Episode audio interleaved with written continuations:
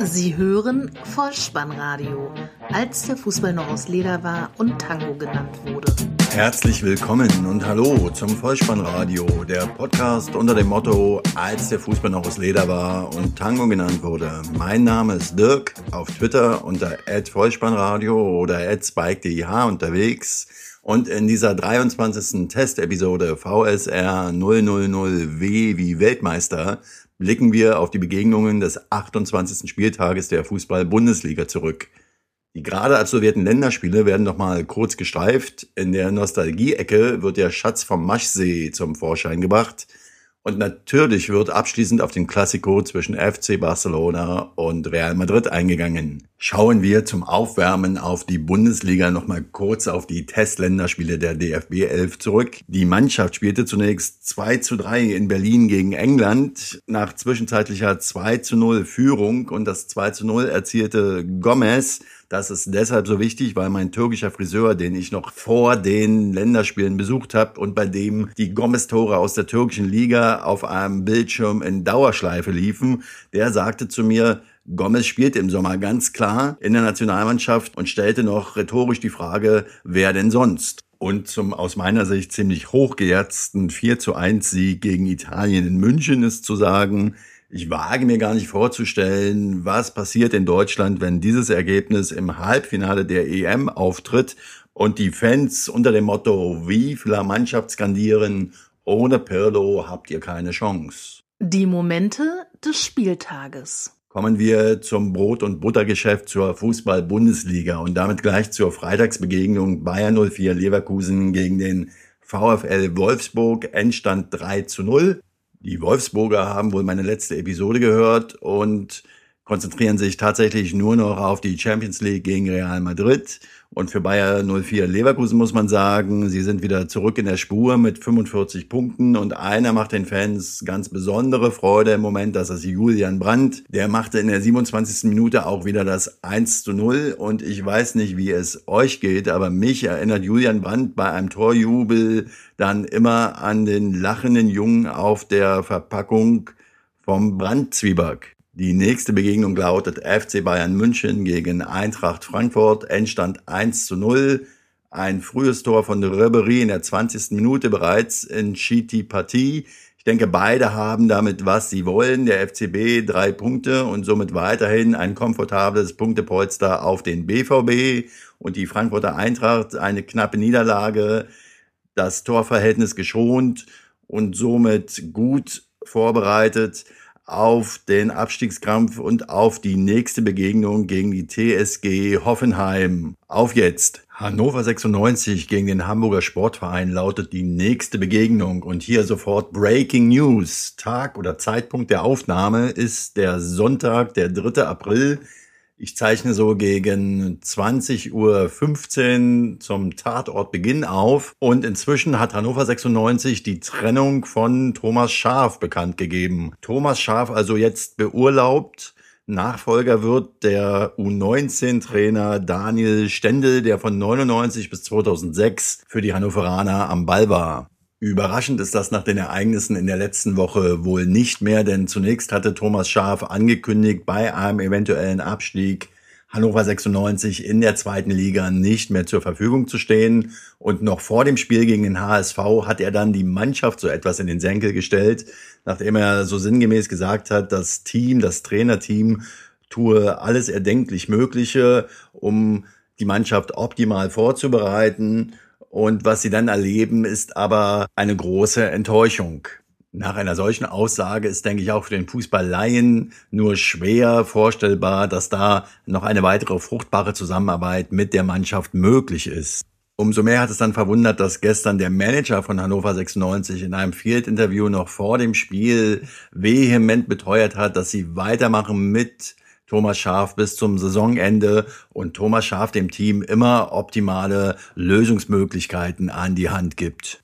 Diese Lösungsmöglichkeiten haben dann aber nicht mehr gefruchtet. So auch gestern nicht. Das Spiel ging 0 zu 3 verloren. Die Tore machten Kleber in der 61. Ilicevic in der 73. und Müller in der 75. Minute für den HSV, die damit im Mittelfeld der Liga angelangt sind bei 34 Punkten und Hannover 96 abgeschlagen. Nun also mit neuem Trainer und nächste Woche Freitag bei Hertha BSC Berlin. Später in der Nostalgie-Ecke kommen wir nochmal auf die beiden Teams zurück, denn da bespreche ich einen Spieler, der für beide Mannschaften gegen den Ball trat. Die nächste Begegnung lautet Darmstadt 98 gegen den VfB Stuttgart. Endstand 2 zu 2 unentschieden.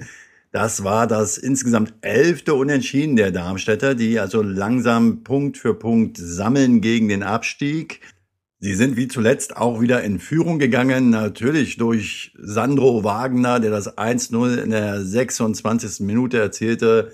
Wer denn sonst, möchte man fragen. Aber es reichte am Ende dann doch nur zu einem Remis gegen die Schwaben. Und bei denen möchte ich mir mal einen Spieler rauspicken, und zwar die Davi, der ja so gut wie sicher zum VfL Wolfsburg wechselt. Es mag ein begnadeter Fußballer sein, er hat auch schon das ein oder andere gute Spiel gemacht, aber von seiner Einstellung her habe ich ihn schon so oft lustlos gesehen, gerade auch in der Endphase von Alexander Zorniger beim VfB.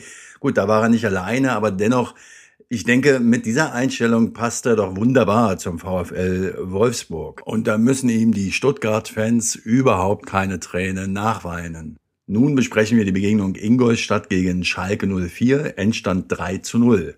1 zu 0 durch Hartmann in der 29. Minute. Lukas Hinterseher stellte auf 2 zu 0 noch in der Nachspielzeit der ersten Halbzeit ehe dann in der zweiten Halbzeit in der 65. Minute mit seinem zweiten Saisontor Lecciano zum 3 zu 0 traf. Ein wohlverdienter Sieg für Ingolstadt, die mit nun 36 Punkten im sicheren Tabellenmittelfeld der Liga angelangt sind und bei Schalke 04 mit jetzt 44 Punkten habe ich irgendwie doch das Gefühl, dass sie zu wenig aus ihren Möglichkeiten machen. Warum das aber ein Trugschluss sein kann, zeigt sich in der Besprechung der nächsten Begegnung. Denn die nächste Begegnung lautet Mainz 05 gegen den FC Augsburg. Endstand 4 zu 2, obwohl die Augsburger mit 1 zu 0 geführt haben am Anfang, dann noch nach 2 zu 1 Rückstand auf 2 zu 2 ausglichen, aber dann war es letztlich doch ein verdienter und souveräner Sieg der Mainzer, die nun punktgleich mit Schalke 04 mit 44 Punkten um die europäischen Plätze ringen. Und während man bei Schalke das Gefühl hat, 44 Punkte, das ist zu wenig, hat man bei Mainz das Gefühl, 44 Punkte, das ist eine super Saisonleistung. Für den neutralen Zuschauer und für Christian Heidel noch Mainz, bald Schalke, ist es sicher interessant zu sehen, welches dieser beiden Teams sich am Ende durchsetzen werden wird. Und Augsburg? Haue, haue, ha, kann man sagen. Ein schwieriges Programm, denn die nächste Begegnung führt sie nach Bremen und es sind zwei Spieler gelb gesperrt, Markus Vollner und Kuh. Die nächste Begegnung lautet Borussia Dortmund gegen SV Werder Bremen. 3 zu 2 am Ende. Die Dortmunder gingen durch Aubameyang in Führung. 1 zu 0, ehe Galvez und Junusovic auf 1 zu 2 für die Bremer stellte, dann aber Joker-Tore durch den BVB und zwar in Person von Kagawa und Ramos der das 3 zu 2 in der 82. Minute erzielte. Und für die Bremer bleibt nur der Trost, ganz gut mitgehalten zu haben und die Hoffnung auf Claudio Pizarro im nächsten wichtigen Heimspiel gegen den FC Augsburg.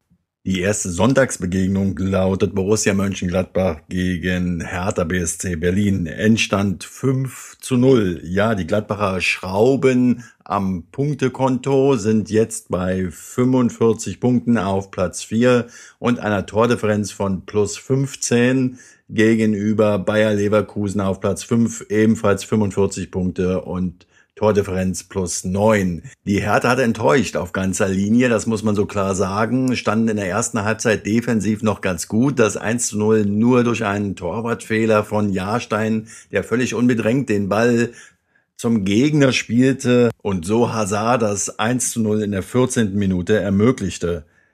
Das 2 zu 0 dann in der 60. Minute durch André Hahn mit seinem dritten Saisontor und dann nahm das Unheil seinen Lauf. Darida wurde gegen Baumjohann ausgewechselt in der 63. Minute. Vielleicht war das der Knackpunkt und zeigt, wie wichtig Darida für das Spiel der Hertha ist. Denn es folgte das 3 zu 0 durch Hermann in der 76., das 4 zu 0 erneut durch Hazard in der 80. und Traoré stellte in der 85. Minute mit seinem dritten Saisontor den Endstand her. Hertha also letztlich als Aufbaugegner für die Gladbacher Rekonvaleszenten André Hahn und Patrick Herrmann, die beide einnetzen konnten und bezeichnend war das Interview von Dardai nach dem Spiel und auch treffend, der sagte, Hertha ist eine fleißige Mannschaft und die Gladbacher sind eine Champions League Mannschaft. Wo das also noch hinführen wird, werden wir in den nächsten Wochen sehen. Nächste Woche spielt Hertha zu Hause am Freitag gegen Hannover 96. Die letzte Begegnung am Sonntag war dann die TSG Hoffenheim gegen den ersten FC Köln. Endstand 1 zu 1. Die Kölner gingen spät erst in Führung und zwar in der 69. Minute durch Zoller. Es sah danach aus, als ob sie drei Punkte mit aus Sinsheim an den Rhein bringen können. Doch dann in der Nachspielzeit hat Kevin Volland nach super Vorlage von Kramaric zum 1 zu 1 noch ausgeglichen. Dem Konter, der zum Ausgleich führte, ging allerdings ein Foul an dem Kölner Lukas Klünter voraus, der in der Hälfte der Hoffenheimer zusammenstieß. Oder war es tatsächlich ein Foul, das Dennis Eitekin übersah? Die Hoffenheimer spielten weiter und so kam es dazu, dass Volland die Vorlage von Kramaric eben zum Ausgleich verwertete. Damit sind die Kölner punktgleich mit dem Hamburger Sportverein im Mittelfeld mit 34 Punkten angelangt. Die TSG Hoffenheim geht jetzt mit 28 Punkten und damit mit einem Zähler Vorsprung zum Duell gegen den Tabellen 17. Eintracht Frankfurt in der nächsten Woche. Spannend wird's. Auffällig an diesem Spieltag war, dass die Mannschaften ab Platz 13 Darmstadt bis Platz 18 Hannover 96 nicht gewinnen konnten. Dabei möchte ich Hannover 96 fast schon als Ausnahme bezeichnen, da sie eben eh schon fast abgestiegen sind und die SG Eintracht Frankfurt ebenso, weil sie eben gegen Bayern München gespielt haben und das nur als Bonusspiel gelten kann. Hoffenheim holte nach Rückstand noch einen glücklichen Punkt in der Nachspielzeit, sowas wie der mentale, moralische Sieger des Spieltages also. Und Augsburg, Bremen und Darmstadt, die hatten alle drei eine Führung zwischenzeitlich, haben die aber nicht ins Ziel gebracht. Darmstadt immerhin spielte mal wieder unentschieden. Die Spannungsräume der Liga bilden sich also einmal unten auf den Plätzen 13 bis 17 und oben bei den europäischen Plätzen auf den Plätzen 3 bis 7. Die Nostalgie-Ecke. So schön, schön war die Zeit. Ja, da ist sie endlich mal wieder auf vielfachen Wunsch zurück und auch meine Lieblingsrubrik, die Nostalgie-Ecke. Und die widme ich diesmal dem Schatz vom Maschsee oder wie man auch sagen kann, dem Hofnarr in eurem Königreich. Ich tanze und singe, ihr lacht vielleicht. Das war eine Textzeile aus dem Keimzeitsong Hofnarr. Es geht um Dieter Schatzschneider. Dieter Schatzschneider ist im Moment sowas wie offiziell der Scout der Jugendabteilung von Hannover 96, so etwas wie Markenbotschafter und eben auch Hofnarr im 96 Reich um Martin Kind herum. Er ist gebürtiger Hannoveraner und hatte bei 96 seine erfolgreichste Zeit. 134 Tore in 178 Ligaspielen für 96. Erfolgreichster Torjäger damit immer noch in der Geschichte der zweiten Liga und er wechselte zum 1.7.1983 als Rubesch-Nachfolger, der in dieser Saison zu Standard Lüttich wechselte, zum Hamburger Sportverein. Der Hamburger Sportverein ist am 25.05.1983 in Athen durch das legendäre Magator Europapokalsieger geworden gegen Juventus Turin. Dieter Schatzschneider sollte nun die Lücke füllen, die Horst Rubesch hinterließ. Und obwohl Schatzschneider in der Saison 83, 84 für den HSV 15 Bundesligatore schoss, prägte der Welttrainer und leider schon verstorbene Ernst Happel einen Ausspruch, den er auch auf Wolfram Wuttke, der auch schon verstorben ist, und eben Dieter Schatzschneider bezog, indem er sagte oder gesagt haben soll, Parasiten, die müssen wir verkaufen. Dieter Schatzschneider ist jemand auch in seiner jetzigen Funktion in Hannover, der mit seiner Meinung nicht hinter dem Berg hält. Und auch deshalb habe ich mir ihn ausgesucht für die Nostalgie-Ecke.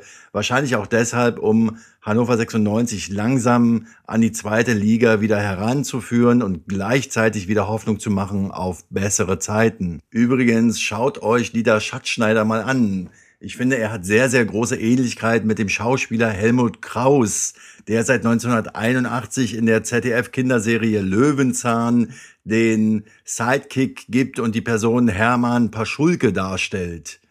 Dieser Helmut Kraus ist übrigens auch begnadeter Synchronsprecher. Unter anderem hat er folgende Synchronrollen gesprochen. 1982 in dem Sylvester Stallone Rocky 3 hat er den Klabber Leng gesprochen und 1985 im Rocky 4 Ivan Drago, womit wir beim Boxen wären. Sky bietet ja derzeit wieder in jeder nur erdenklichen Minute Einblendungen zum Boxereignis in der nächsten Woche in Las Vegas. Arthur Abraham boxt dort und natürlich auch Manny Pacquiao, der bekannt ist noch aus dem Kampf des Jahrhunderts. Wahnsinnige Einblendungen, die Sky da macht und noch besser als die Einblendungen sind die gequälten Überleitungen der Reporter. So war beispielsweise heute zu hören, als Hoffenheim noch 0 zu 1 in Rückstand lag Hoffenheim kriegt auf die Mütze, apropos auf die Mütze kriegen, und dann kam der Verweis aufs Boxen. Toll. Eine Einblendung wurde allerdings nicht weiter besprochen, und zwar die, dass der Bewerbungsschluss beim Spiel des Lebens auf Sky verlängert worden ist bis zum 13.04.2016. Das heißt, die Amateurvereine haben jetzt die Möglichkeit, noch ihre Videos einzusenden. Wolf Fuß sagt doch immer, die Trikots sind schon da. Jetzt müsst ihr also euer Video einsenden und könnt dann vielleicht am Spiel des Lebens bei Sky teilnehmen. Hat sich da etwa bisher niemand gefunden? Zurück zu Dieter Schatzschneider. Ich hoffe, er nimmt mir die Bezeichnung Hofnarr am Anfang nicht übel und ich denke, das war ganz im positiven Sinne gemeint, so dass ich ihm auch diese Rubrik gewidmet habe. Statt in Anlehnung an Karl May, der Schatz im Silbersee, eben der Schatz vom Maschsee. Dieter Schatzschneider. Und zum Abschluss noch ein wenig internationalen Fußball. Es gab gestern in der spanischen Liga mal wieder den Classico zwischen FC Barcelona und Real Madrid. Endstand 1 zu 2. Piquet brachte die Katalanen in der 56. Minute noch mit 1 zu 0 in Führung, ehe dann Benzema in der 62. Minute mit einem herrlichen Seitfallzieher den 1 zu 1 Ausgleich herstellte. Mit diesem Tor stand er Ribery in nix nach und das 1 zu 2 erzielte wer? Natürlich Ronaldo. Damit drehte Real Madrid erstmals seit 1965 einen Rückstand in Barcelona. Selbstverständlich durfte auch der fast schon obligatorische Feldverweis für Reals Ramos nicht fehlen, der gelb-rot sah und damit zum dritten Mal in einem Spiel gegen Barcelona vorzeitig zum Duschen musste. Außerdem habe ich heute in einem Artikel auf Spiegel Online, ich glaube von Bastian Midasch war der, gelesen, dass Zinedine Zidane einer von drei Personen ist, die als Spieler und als Trainer mit Real bei Barcelona gewonnen haben.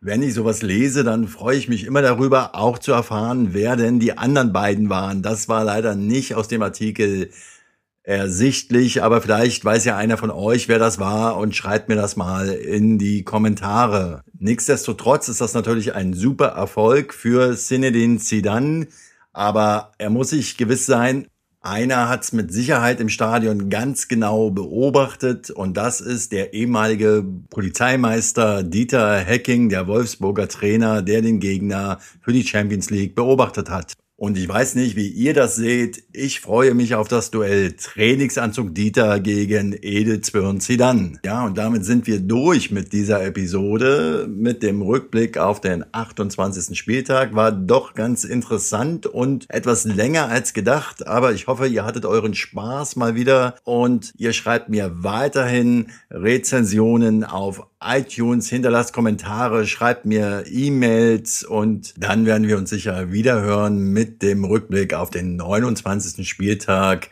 Die Episode wird dann wieder voraussichtlich Sonntagabend oder Montag im Netz stehen für euch.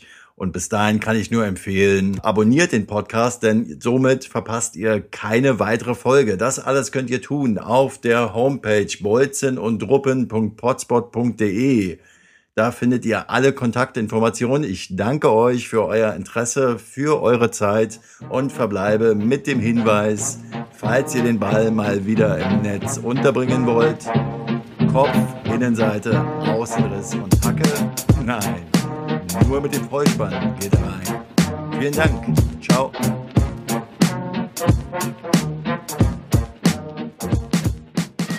Sie hörten Vollspannradio. Vollspannradio. Vollspannradio. Vollspannradio. Vollspannradio. Vollspannradio.